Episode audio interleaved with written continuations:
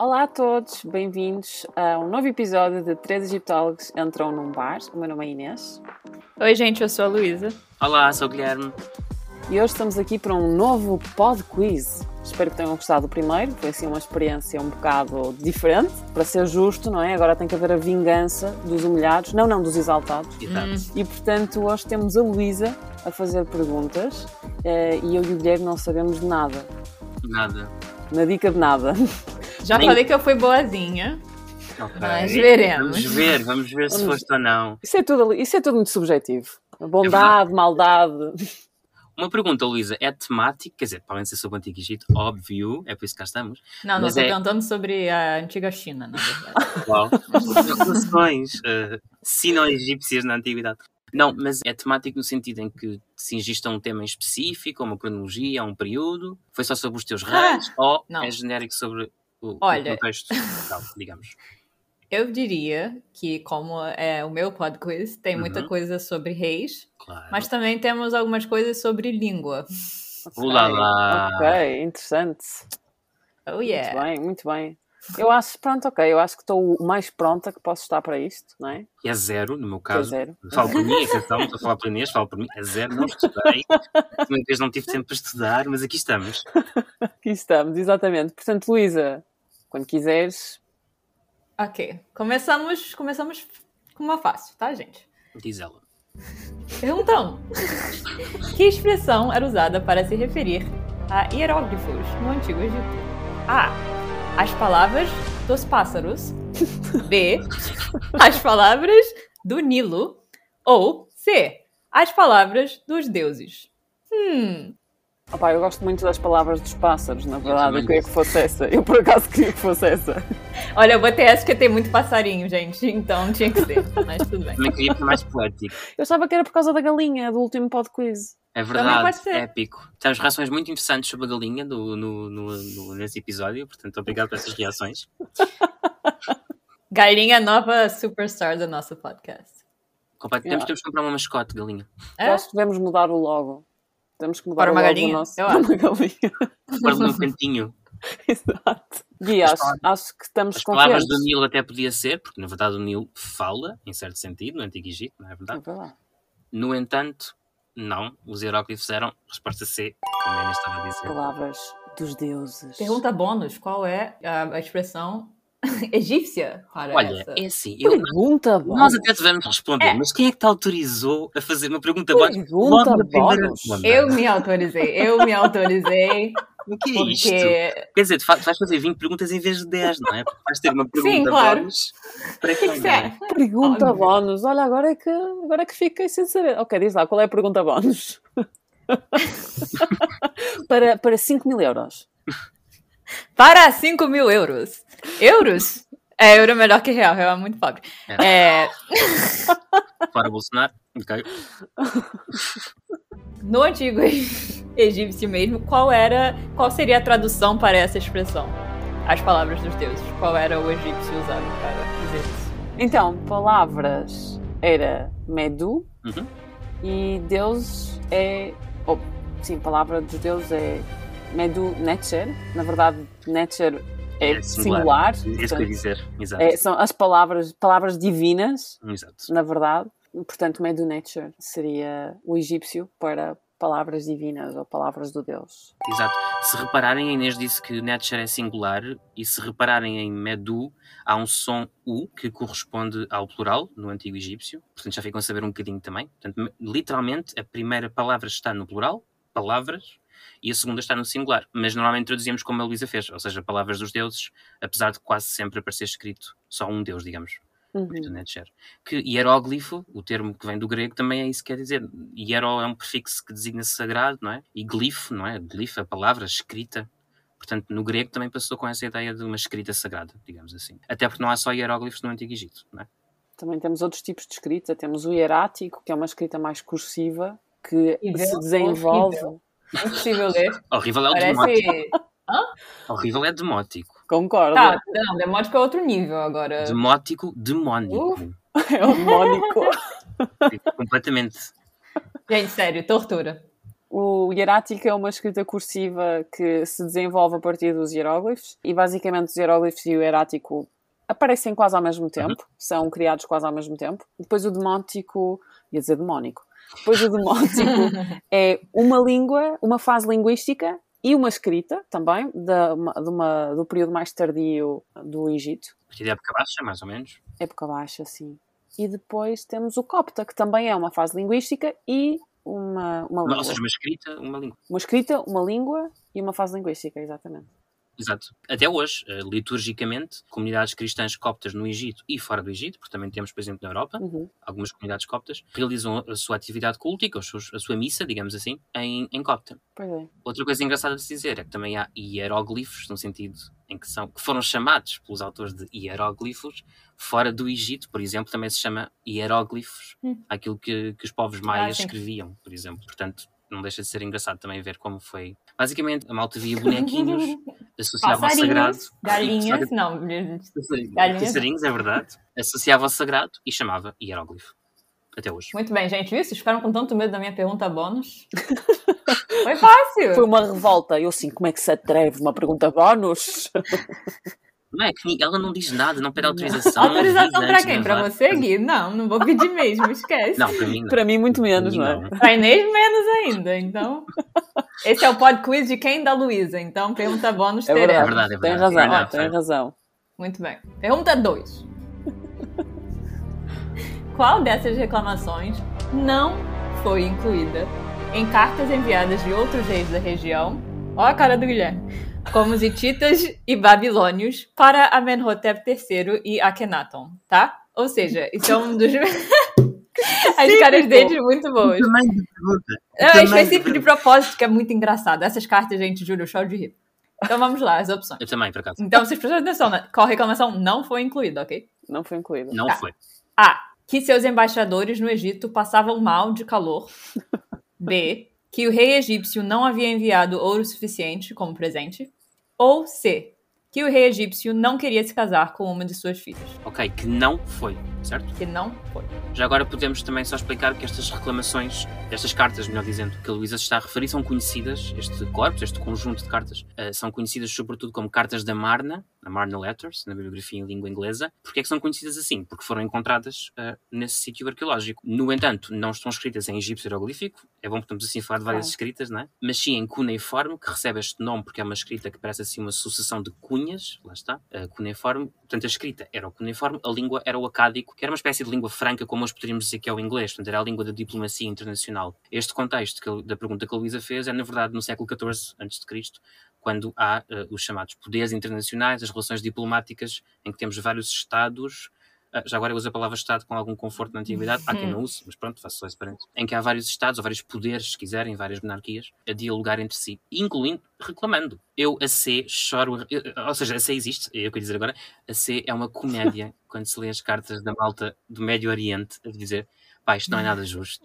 Quer dizer, nós, nós mandamos de princesas, porque, porque o contrário acontecia Claro. já agora. Temos esposas aquilo que, chamam, aquilo que se chama esposas secundárias, ou seja, geralmente não é a primeira esposa do faraó, mas são outras. A poligamia existia no Antigo Egito, tanto quanto sabemos, restrita à realeza, pelo menos tanto quanto sabemos. Portanto, nós temos princesas estrangeiras que nessa altura vão casar com reis, reis e príncipes egípcios, o contrário não, e a malta reclama. E é muito engraçado. Também adoro estas, ah, Muito engraçado. estas cartas diplomáticas, não é? São, são super engraçadas. Acho que também vale a pena referir que estas, estes contactos diplomáticos existiam entre. Podemos categorizar entre dois tipos de poderes: uns poderes superiores e uns inferiores. Ou seja, poderes que, que o Egito considerava estarem à sua altura, não é? Que eram impérios mais poderosos que o Egito considerava estar à sua altura. Nas cartas, a- a- eles eram tratados como se fossem irmãos do rei egípcio. Portanto, os monarcas, os imperadores destes poderes eram tratados como se fossem irmãos do rei egípcio. Mas, no caso dos poderes menores, entre aspas, o rei egípcio era retratado como se fosse o pai desses pequenos estados ou desses pequenos ah, ah, governos, não é? Cidades, e, portanto, havia uma relação de certa, de alguma submissão uh, entre esses poderes inferiores, entre aspas. Portanto, é, é, é, muito interessante também ver o tipo, como é que as relações diplomáticas se desenvolviam na altura e aquilo que a Luísa estava, estava a, faz, a, falar sobre estas, estas reclamações. Acho que, corrige-me por favor se estiver errada, Luísa, mas acho que eram todas entre poderes iguais, entre aspas, não é? Entre, entre os poderes imperiais maiores. Mas é,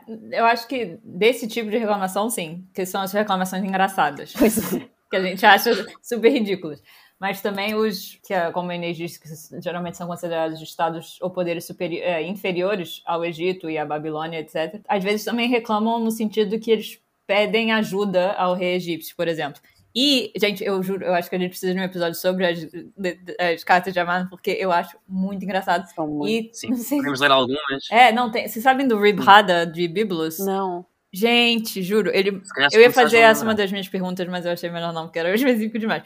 Mas ele mandou, eu não sei o número exato, mas umas 30 cartas chorando, assim, pedindo pro Akhenaten ajuda. Juro, tem umas 35, em todas é tipo, por favor, estamos morrendo em Bíblias. Claro que é horrível, né? Isso, horrível. é que piada, é, acho muito engraçado. Estamos a falecer. é isso que eu tô dizendo. Ainda mais que agora com a guerra da Ucrânia, Deus me livre. Claro. Mas é engraçado porque, pra gente agora, né? claro. né? Óbvio que se eu estivesse em Bíblias naquela época, claro. eu teria achado horrível. Mas o Akhenaten não respondeu, entendeu? Ele, tipo, cool, ribrada lá, coitado. E o Akhenaten ignorando. Já agora falando em responder, importa dizer que as cartas que foram encontradas em Amarna são as que são enviadas, Sim, claro. obviamente, de fora do Egito para dentro Hum. do Egito. Portanto, é sobretudo essa a informação que nós temos. Só que às vezes sabemos que eles não responderam porque eles voltam a enviar, lá está. Insistem no mesmo tema e dizem: Tu não me respondeste, eu preciso que tu me respondas. Sobretudo nesta questão das alianças eh, em contexto de guerra. Porque muitas vezes, eh, nesta fragmentação política, não é? Do, do, daquilo que é chamado o Médio o Oriente, ou a Ásia Ocidental, Sim. talvez melhor dito, é nesta fragmentação política, os Estados procuram estabelecer alianças para enfrentarem outros poderes maiores. E o Egito era um Estado poderoso é, nesta altura, estamos a falar do auge da expansão imperial ah, egípcia, e portanto recorria-se ao Antigo Egito para pedir ajuda. E às vezes não interessava ao poder egípcio fazer isso. E portanto não respondia. E portanto lá mandavam eles novamente ah, uma carta. Mas pronto, tenham atenção a este aspecto, nós na verdade só temos metade, por assim dizer. E nós sabemos porque é que os reis egípcios se recusavam a enviar princesas egípcias para se casarem com estrangeiros. Eu acho que a teoria dentro da egiptologia é que o Egito era demasiado superior para enviar eh, princesas para o estrangeiro, mas na verdade não temos assim nenhuma justificação, a não ser que simplesmente não se fazia. Não era a tradição egípcia. É, eu escrevi sobre isso, tem um artigo, propaganda, eu mesma fazendo para mim Propaganda. mesma. Não que eu lembre o que eu disse, tá, gente? Atenção, tem quase 10 anos isso. Não interessa, vamos deixar o Não lembro o que isso é nesse artigo. Mas existe um artigo sobre isso, escrito por mim. E. Não, é super interessante. E. Bom, O quê? O teu artigo? É, o meu artigo é extremamente interessante. Não, calma, antes que eu fale o que eu vou falar, qual é a resposta, pessoal? Vocês já falaram? Ah, desculpem, perdi-me aqui. Portanto, isto, exato.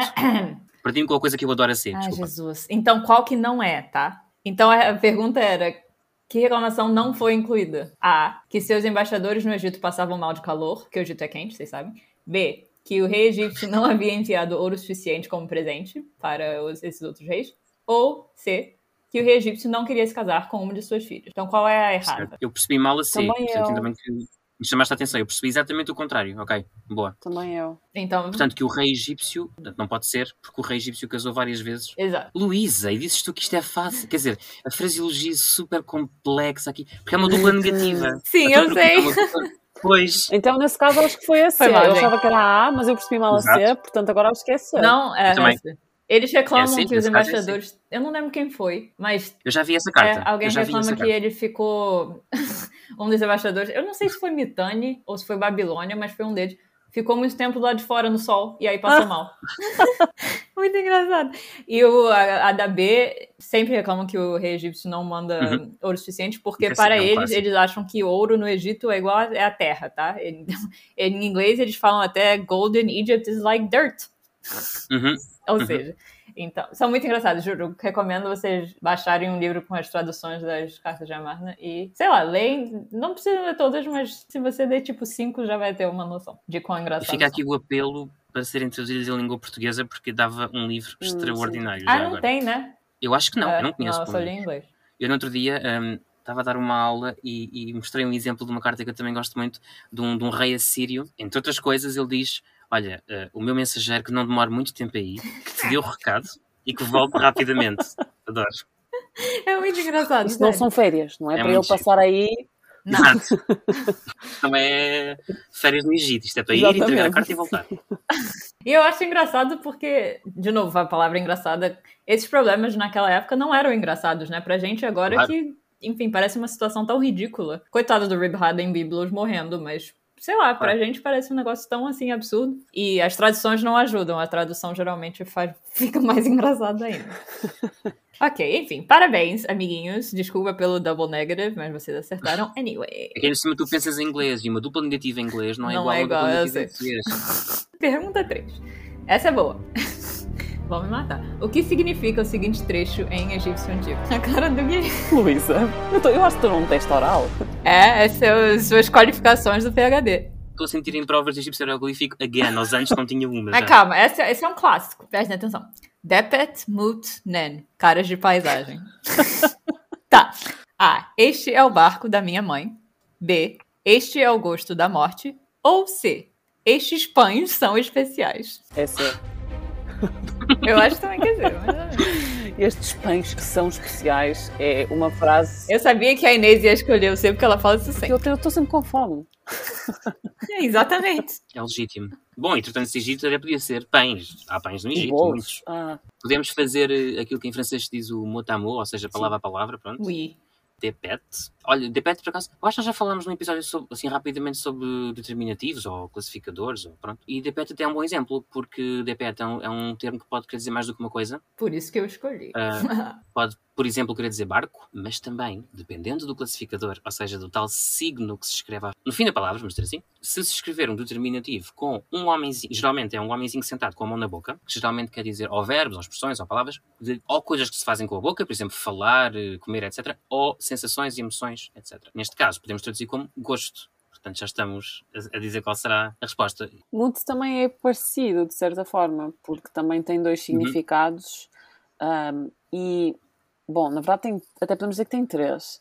Um, e depende Uhum, também exato. muito do determinativo da, desse símbolozinho no final da palavra, que não é lido, mas que demonstra, uh, dá uma pista sobre o, sobre o significado da palavra. Portanto, mute pode ser a deusa Mut, que é consorte de Deus Amon. Uh, Mut também pode ser.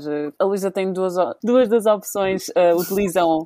Eu sou muito má, gente. Uma sorry. utiliza a palavra mãe e de facto Mut pode ser, pode ser a palavra mãe. Na outra opção da Luísa temos a palavra morte e de facto Mut também pode ser lido como a palavra morte. Lá está, dependendo do determinativo, pode ter significados diferentes. Resta a última palavra, nan, que é na verdade eh, um demonstrativo, ou seja, em português seria eh, este, esta, estes, estas, ok? Os, os demonstrativos.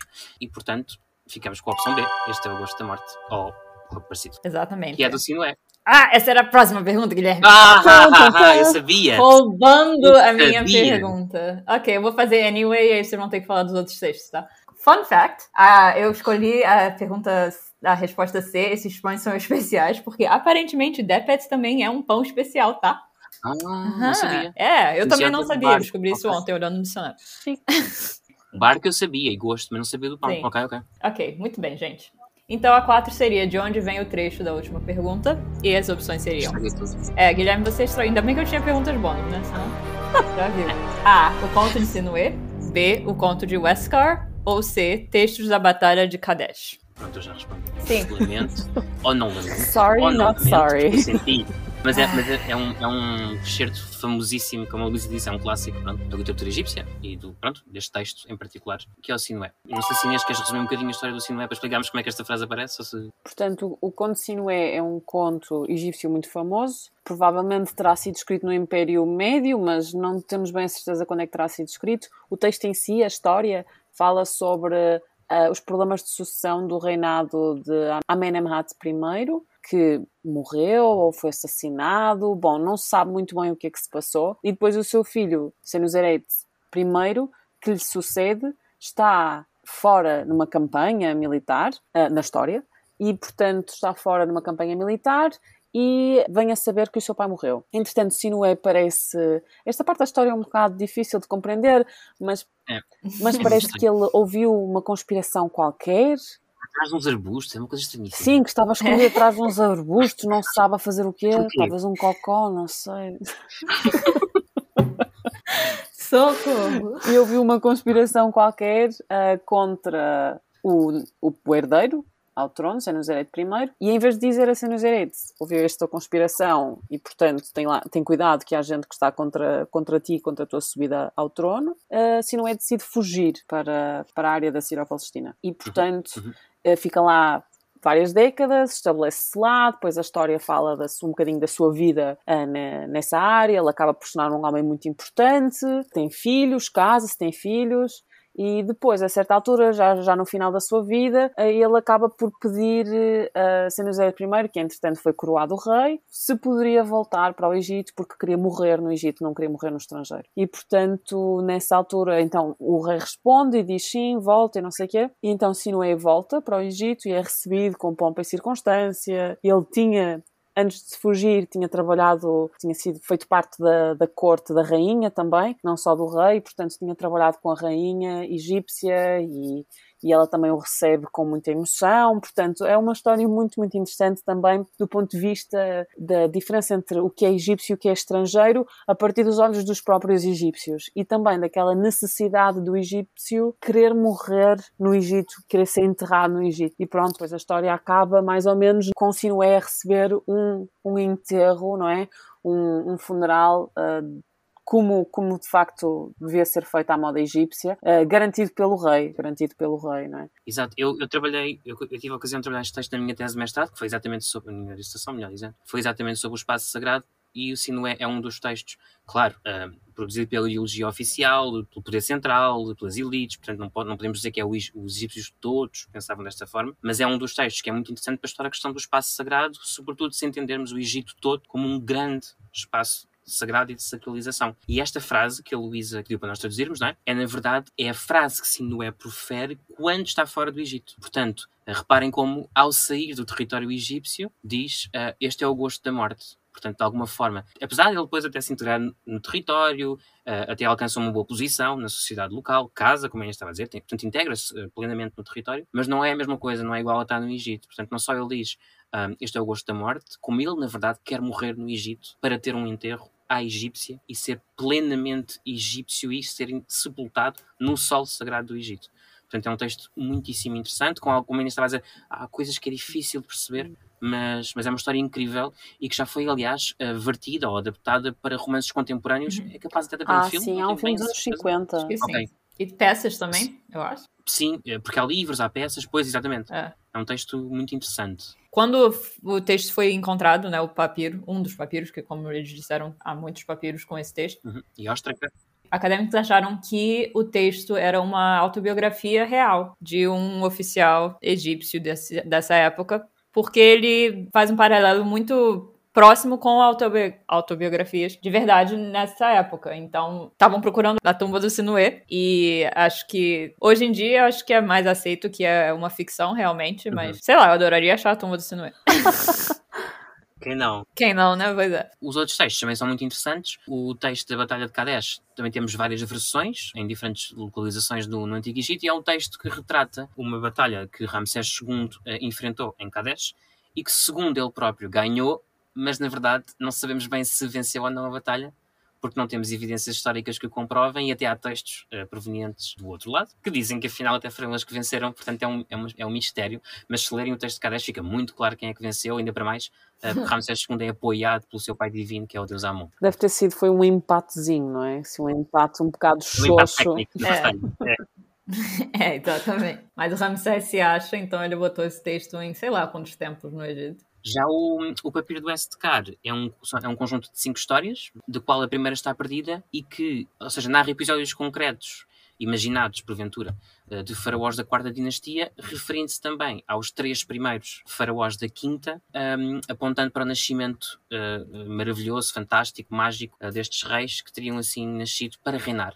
E, portanto, fala-nos desse aspecto dos três primeiros faraós da quinta dinastia. Claro que foi escrito muito depois desse período, estima-se que no segundo período intermédio. Há pessoas que defendem Império Novo, uh, desculpa, Império Médio, outras defendem o segundo período intermédio. A verdade é que todas as fontes, isto é, todos os suportes, são todos que conhecemos, são todos a partir do Império Novo. Mas é provável que o texto seja anterior. Sim, o texto tem um bocadinho aquela ideia profética, quase, não é?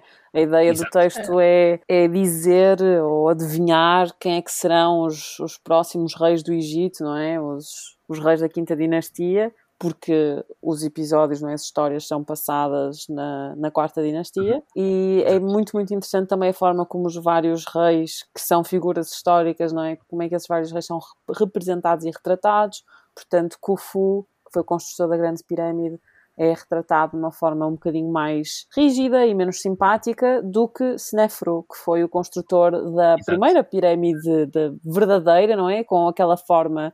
A primeira pirâmide que nós temos é de Djoser, que é a pirâmide escalonada, que parece pirâmide em degraus, mas a, a primeira verdadeira, não é? Forma piramidal é construída por uh, Snefru e ele é retratado de uma forma muito mais benevolente, muito mais simpática do que Khufu.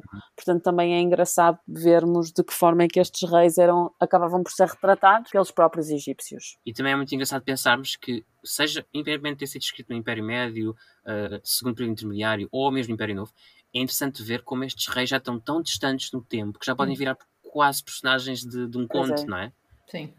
São quase. São, eles existiram, mas são personagens. É como se fosse um romance histórico, entre aspas, claro. Já no Império Novo, estes reis já tinham morrido para aí há mil anos, não é? Exato. Pois é, exato. eu acho que às vezes as pessoas acham que o Egito é um período curto de tempo, Uhum. mas não, é uma coisa assim, é não difícil imaginar até como que o antigo eg- egípcio no Reino Novo assim via a história do Reino Antigo. Sem dúvida. Muito bem. Bom, acertaram todos até agora. Uhul! Four and four. Uhul! Viu? Eu falei que eu ia ser boazinha. Debatível. Mais ou menos. Cinco. Onde era a tumba de Osíris? E atenção que eu tô falando aqui da tum- tumba física, tá? Cara da mulher. Tenho problemas com esta pergunta e ainda não sei as opções. Eu quero que você fale dos problemas. A. O Melgab, ou Ábidos. Uhum. B. Heliópolis ou C. Amarna. Recuso-me a responder porque encontro a pergunta muito problemática. Para já, o que, é que se entende, que o que é que se entende por túmulo de Osíris? Hum, Luísa. Diga-me você. É, eu gostava de saber. Para já, Osíris, ok, era um deus, mas foi ou não foi um chefe local? Foi ou não foi alguém que no princípio, lá no pré-dinástico, antes, ok, de haver as tais dinastias que o Manetão criou? Nosso amigo. Antes, antes disso, Do Pod Quiz amigo 1. Manetão. Do Pod. Quiz 1. Sim. Eu nem, não consigo falar. No Pod Quiz 1 Isso. está tá muito bom. No Pod Quiz 1? Tá bom, Guilherme, pra você eu vou é, Ok, clarify, ok? Ok. Um certo monumento. Uh, um certo monumento foi denominado a tumba de Osíris por egípcios a partir do Reino Médio, mais ou menos. Uhum. Onde era esse monumento? Tá, assim gosto. Está melhor. Assim está melhor. Ah, meu Deus do céu. Nós somos Ai, muito Jesus. picuinhas. Então, a Marna não podia ser. Não. Por que não? Porque em Amarna, como já falámos em episódios anteriores, acho eu, Sim. já vamos falado. Se não falarmos, falamos agora. Exato. A, a Marna é um, a capital fundada, portanto era um território onde não havia nada, e é uma capital construída, fundada e construída por Amenhotep IV, que vem a ser mais conhecido como Akhenaton, e portanto era uma, uma cidade que se constrói em honra do deus Aton, que para o Akhenaton seria o único, embora nós saibamos que a população continuou a prestar culto a outros deuses, como já falámos aqui de Toret, Sim. Bézia, etc. Ah, mas pronto, portanto, Osíris em Amarna seria muito problemático ter lá este túmulo. Seria assim. muito legal, na verdade, mas não temos. Sim, bem, imagina que agora se descobre que o Amarna Project descobre que havia um túmulo de Osiris em Amarna. Vai mudar tudo o que sabemos. Yeah, era, era incrível. Ok, então Heliópolis é um termo grego que designa a cidade egípcia, que em egípcio se dizia Ionu. É uma, é uma cidade eh, solar, daí o Helio grego, na verdade, e portanto com, com o culto eh, ao deus solar, sobretudo Ra. A cidade em si conhecemos muito mal, porque ela hoje está ao pé do aeroporto do Cairo, na verdade, quase Pois numa é. zona de lixeira. Existe o projeto e é muito, muito interessante, aliás, do, é, é o, é o Dietrich Rauer, Sim, são os está, alemães. sou eu. É uma equipa alemã Pois, eu acho que- sim. E, portanto, é um projeto muito interessante, mas pronto, Heliópolis era uma cidade solar, o que, à partida, apesar de haver associação ao Osíris Sol, Sim, mas os pronto, Osíris não eram um deus inicialmente, Exato. originalmente solar, não é? Era um deus do submundo, da terra, não é? Subterrâneo, da vegetação. vegetação, Portanto, isto deixa-nos com o Melcab, que fica no exato. Egito Médio, em Abidos e que essa área basicamente era um cemitério para onde foram enterrados vários dos reis pré-dinásticos, da dinastia Zero até, às vezes chamam, não é? Sim. Uhum, uhum. E também da primeira dinastia, não é? Temos alguns, Sim. Sim, E alguns alguns da da segunda. segunda. Portanto, logo assim no princípio da história do Egito, estamos a falar eh, em 3000, eh, cerca de 3000 antes de Cristo. E, portanto, são túmulos de muita antiguidade. Acho que todos feitos em tijolo, não é, Luísa? Ou alguns em pedra? Raça Hemwi tem partes em pedra e mais alguns, eu acho, mas a maioria era tijolo. Sim, a maioria era em tijolo, em adobe, mas ah, felizmente muitos deles ah, sobreviveram até nós, alguns em melhor estado de preservação, outros em menor estado de preservação. Mas devido à antiguidade destes túmulos, pensamos, não é, que os egípcios terão considerado ah, que um destes túmulos era o túmulo original de- do deus Uzir, ou Osíris, e que na verdade tinha pertencido ao rei Jer, um dos primeiros reis egípcios, e Jer foi então identificado com Osíris, ou aquele túmulo, na verdade, aquela estrutura foi identificada como se fosse o túmulo de Osíris, de- do deus Uzir. E a partir do Império Novo, sobretudo, existem várias peregrinações Uhum. a Abidos, portanto, é como os católicos podem ir a Fátima, podem ir a Lourdes, a uma série de santuários, ou os muçulmanos a Meca, por exemplo, a Medina, os egípcios deslocavam-se a Abidos como uma atividade religiosa, portanto, em procissão até àquilo que eles acreditavam ser o túmulo da divindade Osíris. E é por isso que o nome moderno desse sítio é Umm el-Gab, porque, bom, eu- não fui, nunca fui nessa parte de Ábidos, infelizmente, mas tem tanta cerâmica no chão que o chão é quase cerâmica, então Uhum. é Um é mãe em árabe e El-Gab seria, em inglês a gente fala Mother of Pots, então em português é mãe dos, das cerâmicas, mãe dos potes, não dos sei, cacos. mas alguma coisa assim, mãe dos, Dos cacos, cacos, sei lá. exato, há É, coisa assim. Sim, porque de facto o chão estava todo coberto em cerâmica, porque as oferendas eram levadas em Uhum. pratos, tigelas, eh, copos, vasos de Vasos. cerâmica, não é? Portanto, Sim, esse é o meu sítio favorito, então tinha que entrar. O meu gado tinha que entrar, então foi essa pergunta que deu pra fazer. Tens de ir então, tens de ir lá. Pois é, eu fui no túmulo do Sete, em Uhum. Ábidos, mas eh, tava fechada a parte do, Ah, ok. do cemitério, infelizmente. para a próxima. Para o futuro, yes. Ok, muito bem, muito bem. Pergunta 6. Vocês vão rir. Qual país tem mais pirâmides? A. Egito. B. Portugal. Ou C. Sudão. Muito bom. Opá, eu acho que Portugal, não há dúvidas, não é? Sim, sim. pronto. Nós somos Acho conhecidos pelas nossas pirâmides. É pirâmides e obeliscos, a toda a hora. cada cidade, cada, cada aldeia, cada vila. Portanto, Portugal está de fora, como sempre, não é? Nós costumamos estar de fora de tudo. Há muita gente que acha que é o Egito, porque, ok, as pirâmides aparecem no Egito, mas na verdade são experimentadas, ou seja, essa forma arquitetónica é experimentada em diferentes partes. Mais uma vez, podemos pensar na, na Mesoamérica, Claro. Não é? Uhum. embora noutro tempo, com outra estrutura, com, enfim. Eu quase botei México, mas eu achei que ia ficar um pouco confuso demais, então botei Portugal.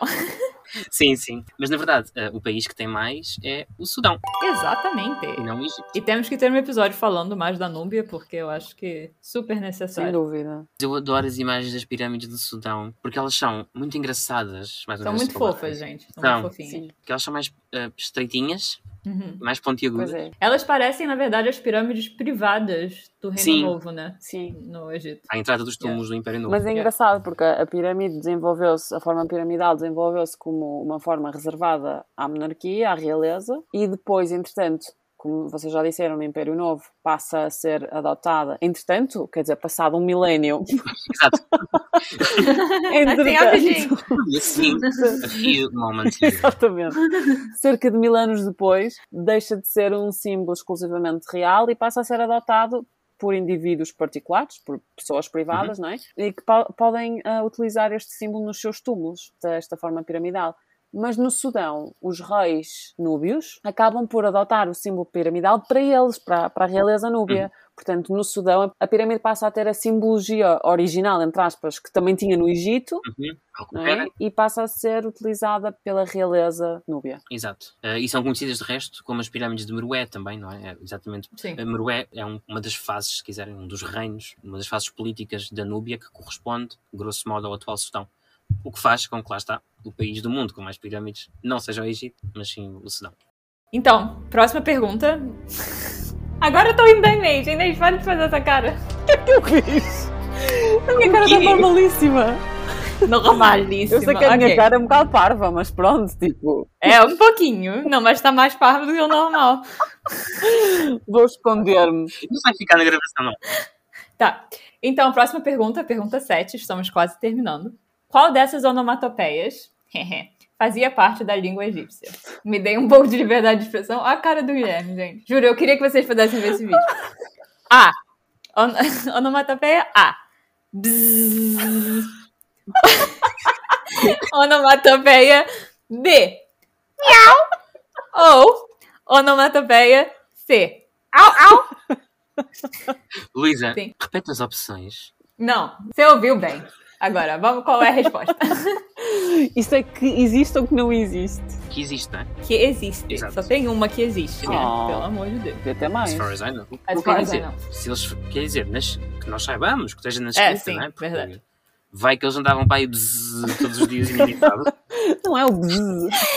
Tem a ver com as moscas do Pod Quiz 1. Agora consegui É dizer. verdade. Agora consegui dizer Pod Quiz O 1. símbolo da coragem. Exatamente. Portanto, o bzz não é? Pronto, ok. Eu nem me lembro qual era a C. Era o quê? Ah, era, Au, au. era um, um. au, au. Ok. Também não. Também não vai acontecer. Não, não vai acontecer, mas miau vai, vai rolar um miau aqui. O miau vai rolar, exatamente. Miauzinho. Yes. Aliás, não era esse o nome dos gatos? Era o miu. Exato. Exato. Gato dizia-se miau. O que eu acho super fofinho. Eu também. É engraçado, porque as onomatopeias mudam de língua para língua, de país para país. Por exemplo, em Portugal dizemos, ou em português, melhor dizendo, dizemos ão, ão, mas há outras línguas em que é mais barv ou au, em vez de ão. Pronto, enfim. É engraçado, na, na C aqui eu tinha escrito woof woof, que é em Isso. inglês. Eu tava pensando em inglês, agora que eu me corrigi quando eu tava lendo. Exato. Au, au. Portanto, é engraçado, mas miau, que dizemos em português, não é? Miau, miau, imi- imitando o som de um gato, é? também se dizia no, no, no Antigo Egito, verdade. o que é muito engraçado. E quando eu pesquisei isso ontem pra ver se eu não tava falando besteira, né? Eu já falei muita besteira, mas isso tá certo, gente. Eu vi que eu acho que no Japão antigo também falavam mal. Ok. E tinha um outro que eu já esqueci. Mas enfim, isso parece ser uma coisa constante até, Que em culturas diferentes. Que engraçado. E já agora, não resisto a dizer que há um sarcófago que eu adoro, de uma gata que se chamava Tamiau. Uhum. Portanto, literalmente Ah. a gata, Hum, que fofo. Ah, que era hum, a gata de, de quem viria a ser, que depois não aconteceu, Tutmosis V. Depois não chega a subir ao trono porque morre antes disso. Mas, portanto, a gata do príncipe, que viria a ser rei, mas não aconteceu, tem um sarcófago que está atualmente no Museu do Cairo. Não sabemos ao certo se seria ou não, se é verdade ou não, isto é, portanto, se efetivamente estaria lá uma gata ou não. Há pouco tempo vi um artigo que dizia que não, que discutia essa questão. Em todo caso, acho engraçado que este, este sarcófago da Tamiau. Sim, é muito giro. O príncipe Tutmés, na verdade, era hum, irmão de Akhenaten, irmão mais velho de Akhenaten. Exatamente. Depois Akhenaten uh, sobe ao trono porque Tutmés morre antes de vir a ser coroado rei. Também adoro esse sarcófago, acho muito, muito engraçado, porque de facto demonstra o amor que o príncipe tinha pela Uhum. sua gatinha. E temos também nomes de cães, eh, ou seja, com animais de estimação, Sim. também há alguns nomes de cães Sim. em fontes. E às vezes também eu acho que em estelas funerárias eles às vezes mostram macaquinhos Sim. de estimação. É. Muito pouco. O macaco também era um animal da polícia, polícia, entre aspas, Hum. no Antigo Egito, portanto, uma espécie de pastor alemão do, do Antigo Egito. Um macaquinho? Sim, Os babuínos, especialmente. é, sim, se desculpem, eu não sei o suficiente de animais. Sim, um símio, vá, eh, que, podia ser, que podia ser usado pelas forças policiais, com muitas aspas nas forças policiais. Posso Sim. fazer propaganda? Claro, deves? Porque no meu livro, que deverá sair dentro em breve, uh, este ano, pelo menos, espero que sim. Aguardo autógrafo. É, cadê minha cópia autografada? No meu livro, que deverá sair este ano, em algum momento, não sei se antes ou depois deste. É Assim, este podcast tem uma longevidade imensa, portanto, para quem nos está a ouvir em 2027, este ano é 2022. Exatamente.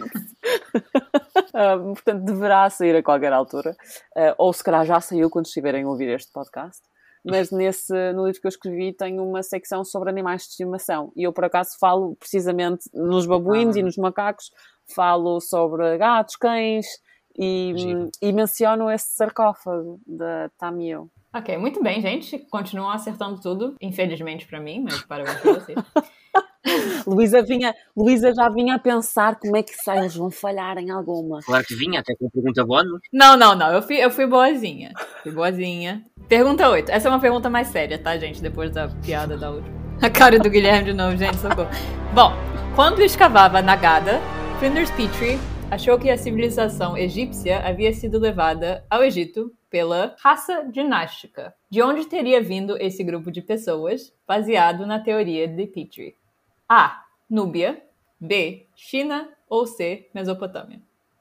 Eu adoro esta pergunta, sabes porquê? Porque de facto Uhum. isto tem que ser falado. Exato. Isto tem que ser falado. E nós havemos de discutir isto em episódios futuros, mas, surpresa, surpresa, a arqueologia, a egiptologia, a antropologia são tudo eh, ciências eh, basicamente racistas. Uhum. E são ciências que foram eh, fundadas durante uma altura muito complicada da história moderna, digamos, eh, que foi durante períodos de, imperialismo e colonialismo europeu eh, e, de certa forma, também poderemos dizer americano. Sim, pelo menos neocolonialismo, sim. E, portanto, são muitas das teorias, no princípio, não só no princípio, mas lá está, depois falaremos sobre isso, mas especialmente no princípio da, da egiptologia e da arqueologia, muitas dessas teorias eram teorias feitas com base, não é? No pensamentos do investigador, a pessoa do investigador, não é? Vai ter influência no tipo de teorias que são desenvolvidas. E Petrie era considerado por muitos o pai da arqueologia, eu odeio estes termos, pai da arqueologia, mas pronto. Até hoje é, aliás. Até hoje é considerado pai da arqueologia. Parem de dar a paternidade e a maternidade a coisas. Eu gostava de lançar aqui este apelo. Também. Porque sempre alguém que já fazia alguma coisa antes. Não desmerecendo a importância de. Ou seja, Petri com todos os seus defeitos e qualidades, não é isso que eu estou a.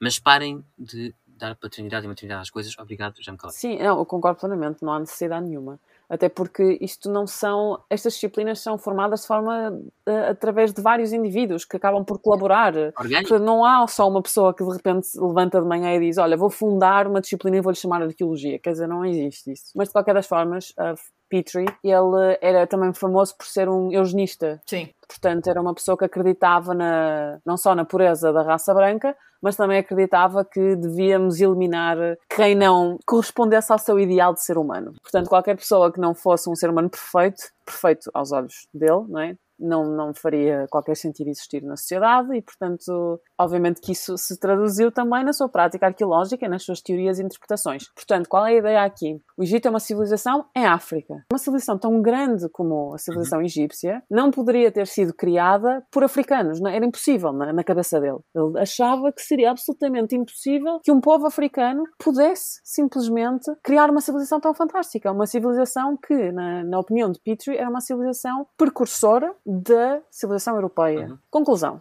Se não podem ter sido africanos, tem que vir de algum lado, tem que ser estrangeiros que chegaram aqui de, de outro lado qualquer e que vieram e invadiram o Egito, que é, lá está, um país em África, e portanto foram eles que então estabeleceram essa civilização, de acordo com Petrie, porque não, os povos africanos não têm essa capacidade.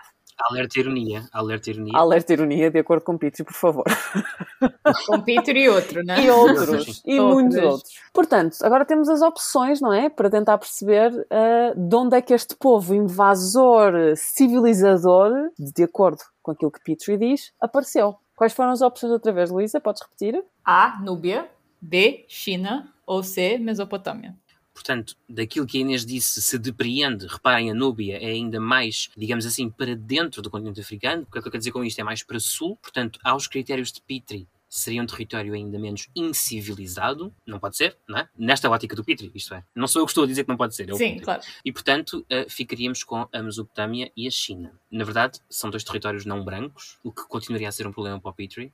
Já agora não é só para o Petrie, porque nós temos mesmo que fazer episódio sobre isto, porque vai haver um esforço muito grande no século XIX e na primeira metade do século XX ainda, para dizer atenção que os egípcios não eram africanos. Uhum. Esse esforço dura de tal maneira que ainda hoje alguns eh, colegas egípcios sentem esta despertença do continente africano, não por eles, atenção, mas porque foram inseridos dessa forma, não é? porque foram de alguma forma desenraizados desse continente em que de facto estão, eh, geograficamente. Infelizmente, eh, mas portanto, desculpem, ficámos com a Mesopotâmia e a China. A Mesopotâmia significa entre os rios, estamos a falar do território que fica entre o rio Tigres e o rio Eufrates, corresponde mais ou menos ao atual Iraque, e a China, enfim, sabemos bem onde fica, porque até hoje existe um país com esse nome, não é? A China, que não necessariamente responde à da antiguidade, mas pronto, portanto, eh, de onde teriam vindo os egípcios, que nesta ótica quase que nem eram egípcios, não é? Tinham vindo de fora, não é? Claro. E de repente havia um território que é ocupado por gente mais civilizada. Tudo isto é muito difícil, mesmo para nós, de dizer alto, porque é horrível. a todos É chocante.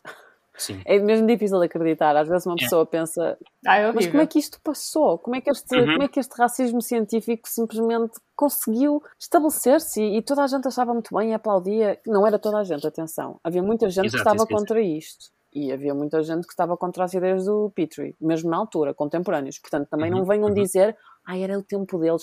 No tempo Exatamente. deles havia oposição. No tempo deles Uhum. havia pessoas que não concordavam e no tempo deles havia pessoas que não estavam a seguir essa teoria e não acreditavam na superioridade da raça branca, nem em eugenia, nem nada que se parecesse. Portanto, calma. Exato. Mas, de facto, é interessante porque acho que podemos dizer, não é? O Petrie achava que a raça invasora, a raça dinástica vinha, Aliás, desculpem, Inês, desculpa, permite só interromper. O termo raça em si é um problema claro. tão grande. Ah, não, eu usei esse termo Não, eu porque sei, esse eu era sei. o termo usado por ele, claro. Claro que sim, claro que sim. Estou só a dizer, para mim é tão difícil já. eh, podemos falar em pessoas racializadas porque sofreram o processo de racialização, portanto foram colocadas à parte, mas raça humana não existe, ok? Só para dizer isto, Claro. mas desculpem, eu sou interrompido. Não, claro, e é importante realçar que Petrie acreditava nestas diferenças biológicas de raça biológica. Sim. Agora, eh, raça e racismo, racialização, existem em termos culturais. Ninguém, não estamos a Exato. negar Sim, que sim. exista eh, essa questão de forma nenhuma. Mas, de facto, o Petrie acreditava na existência de diferenças biológicas. Uhum. Biológicas. Portanto, não, Uhum. nem- nem vale a pena entrar, eh, entrar por aí ou tentar dizer que, de facto, existem diferenças biológicas. Não existem. E lá está, ele eh, acreditava que estes, estes invasores tinham vindo da Mesopotâmia, porque a Mesopotâmia apesar de não ser branco europeu, é mais branco culturalmente e pronto, geograficamente também não vem da África. E portanto, como não vem da África, tá, é mais plausível. E também eu acho que naquela época sabia-se mais sobre a Mesopotâmia do que sobre o Egito, né? Então ele viu, ele achou que, sei lá, esses vasos cerâmicos que ele estava achando em Nagada eram muito avançados e que então não poderiam ser do Egito, mas podiam ser da Mesopotâmia porque já sabiam, já tinham encontrado muita coisa lá e E também essa área, a área da Bíblia, não é? Portanto, É isso É. que eu ia dizer. Arqueologia bíblica aqui é muito forte. sim. era uma área que de facto era privilegiada a nível das atividades arqueológicas europeias, porque havia muita gente que estava a tentar provar aquilo que tinha acontecido na Bíblia. Havia muita gente a tentar descobrir cidades bíblicas, personagens bíblicos. É na Mesopotâmia e na área da Síria também. A arqueologia bíblica é muito forte e há a procura pelo Jardim do Éden, a procura, por exemplo, pela Arca de Noé. Portanto, todos os elementos bíblicos que inspiram muitos arqueólogos e mais. Há muito financiamento para a arqueologia nessa altura, que só é obtido com o pretexto de ir à procura dos locais bíblicos, inclusivamente no Egito. Exatamente. Lembrando que a Sagrada Família passou pelo Egito, e mesmo antes disso, no Antigo Testamento, a história de José no Egito, uh, cidades que depois são chamadas, na- mencionadas na Bíblia, que se vai à procura no Antigo Egito, uh, e portanto a arqueologia bíblica é muito forte uh, neste, neste momento. Eu não sei se o Petri, em concreto, associa a Mesopotâmia à Bíblia e portanto Ah, à sei. superioridade civilizacional. Isso eu não Também sei. não. Mas que a arqueologia bíblica é muito forte no tempo do Petri, sem dúvida. Muito bem, acertaram, infelizmente. Luísa a planear a nossa desgraça, a nossa humilhação pública. É, não tá dando certo. Vamos ver se agora vai. Pergunta 9. Qual desses nomes não era de um rei de Cush? E presta atenção que eu falei rei e não rainha, tá? Continua sendo boazinha, Guilherme, não fique desesperado. A. Kandaki. B. Amanina Takilebte. Ou C. Senkamanisken. Não é o nome de um rei? Não é. Que não é. Um rei. Que não é o nome de um Ah, rei. eu sei, eu sei. Lali, lali, Ah, lali. Já agora, Cush, uh, mais uma vez estamos a falar da Núbia, importante dizer, Sim. uh, portanto, o atual Sudão. Eu e a Luísa tivemos uma aula sobre a Núbia, não é? Portanto, somos claramente especialistas. Não, não estou a brincar. Claro. Mas a Núbia é muito interessante e o reino de Cush é absolutamente fantástico. Falando também em racismo, não é? Aquela ideia de que não havia história em África, propagada, lá está, por potências ocidentais. Cush foi uma das mais poderosas civilizações africanas, fez frente aos egípcios e completamente destruiu os egípcios várias vezes, em várias Exato. batalhas. Mais uma vez, os egiptólogos tinham pouca mania de rebaixar os núbios e dizer que eles não eram tão poderosos, nem, nem tinham tanto, tanto desenvolvimento cultural como os egípcios, que não é de todo verdade. E Uhum. é super interessante, conselho toda a gente a tentar procurar mais sobre a Núbia. Nós vamos fazer um episódio sobre este assunto, mas de facto é, é muito, muito interessante. E os nomes destes reis são nomes africanos, não são nomes egípcios, eles tinham a própria língua deles. eu e acho que de uma forma geral muita gente, muitos colegas e mu- muitos e muitas colegas sentem que ainda há uma grande deficiência no estudo da Núbia e que nós próprios ao estudar egiptologia ou Egito Antigo, eu, por mim falo, e acho que várias pessoas partilham mesmo, gostaríamos de saber muito mais sobre a Núbia e que se fizessem muito mais estudos sobre a Núbia. Existe uma ciência, uma área do saber que é a nubiologia, mas que ainda está muito pouco desenvolvida e precisamos mesmo de saber mais. Mas deixa agora dizer, deixa, deixa de pronunciar o nome de que não é, que eu não me atrevo. Então, o nome que não é de um rei é Kandake, porque Kandake Aê! Sabes? Kandake é o, é o título dado às rainhas Exato. E às soberanas também, às monarcas, núbias. Sim. É engraçado porque acho que são os romanos É grego ou romano que, é, que acham que é o que nome. acham que é o né? nome Uhum. de uma rainha mesmo. Então há há relatos clássicos em que os romanos lutaram contra, contra os núbios e então há relatos em que falam de uma Candace. Candace, que, é, Yeah. que vem do nome Canda, que é- eram soberanas e guerreiras. Elas iam para a guerra e até os romanos não conseguiram derrotar eh, os núbios. Portanto, os romanos bem tentaram, mas eh, Uhum. foram, foram enviados para casa. Portanto, Uhum. o Egito é integrado como província do Império Romano. De resto, o próprio imperador romano é visto como o faraó do Egito, mas não vão mais para sul porque são derrotados pelo poder núbio. E as rainhas na Núbia eram extremamente importantes porque a sucessão real era pelo lado materno, Exato. não era pelo lado paterno, como no Egito. Então, infelizmente, não sabemos tanto sobre elas, eu acho. Inês, eu sei que você já fez um projeto sobre rainhas núbias, então você sabe mais que eu. Mas, enfim, eu acho que é uma área que também precisa de muito mais estudo, mas elas são figuras muito interessantes. Bom, falando em perguntas, pergunta 10, última, uma pergunta especial. Qual é o rei favorito da Luísa? Nós temos que parar com esta mania das perguntas pessoais, tá? Tem que ter uma, senão não tem graça. A. Kassahemui. B. Senusser III. Ou C. Amenhotep III. Opa, está difícil. Uh, a tese da Luísa, como já dissemos no primeiro episódio, vão ouvir quem ainda não ouviu. Quem nos descobriu agora, só ouvir o primeiro. A tese da Luísa é sobre o Império Médio. E sobre reis. O- a opção C, Amenhotep III, não é? Uhum. É isso, não é? Amenhotep III é um faraó do Reino Novo, Portanto, pai do Ahmed. Portanto, não. O portanto, acho que corta. Acho que corta, se Corta. calhar, Guilherme. que é que fazemos com os outros dois? Eu acho que se calhar ia para o Império Médio. Agora, eu também sei que a Luísa adora o período pré-dinástico e o princípio da história do Egito. Portanto, estou aqui indecisinha. É assim, ela, sendo Luísa de seu nome, quereria tramar-nos. Sem dúvida. Porque disso se faz a Luísa que nós tanto Claro. amamos. Consumida por vingança. A resposta óbvia era de facto um soberano do Império Médio. Será que por ser óbvia? Não é? E ela pode estar só a mudar o rei favorito dela agora enquanto. Ou seja, Yeah, imagina, yeah, nós dizemos um, yeah. nós dizemos um e ela Ah, diz que é o outro. É o outro. Pois é. É verdade que eu não marquei a resposta certa. Ah, Pronto. ela, Porque não tem! ela própria está indecisa. Ah, não tem? A resposta certa é não tem. não existe? Eu botei os, eu botei os meus três favoritos. Ai, sua falsa. Mas isto é o quê? Sua falsa. A resposta certa é não há? É. O quê? A resposta certa, na, na verdade, seria all of the above, entendeu? Só que eu não dei essa opção pra vocês. Eu queria ver se vocês iam saber. Plot twist. Já fiquei a duvidar dos teus gostos. Eu não sei, eu não sei quem tu és, na verdade, Luís. Eu não te conheço. Pois, eu termino este podcast, Luísa, com uma pergunta. A décima primeira e a derradeira pergunta. Quem é Luísa? Olha, não sei. Se você descobrir, você me fala.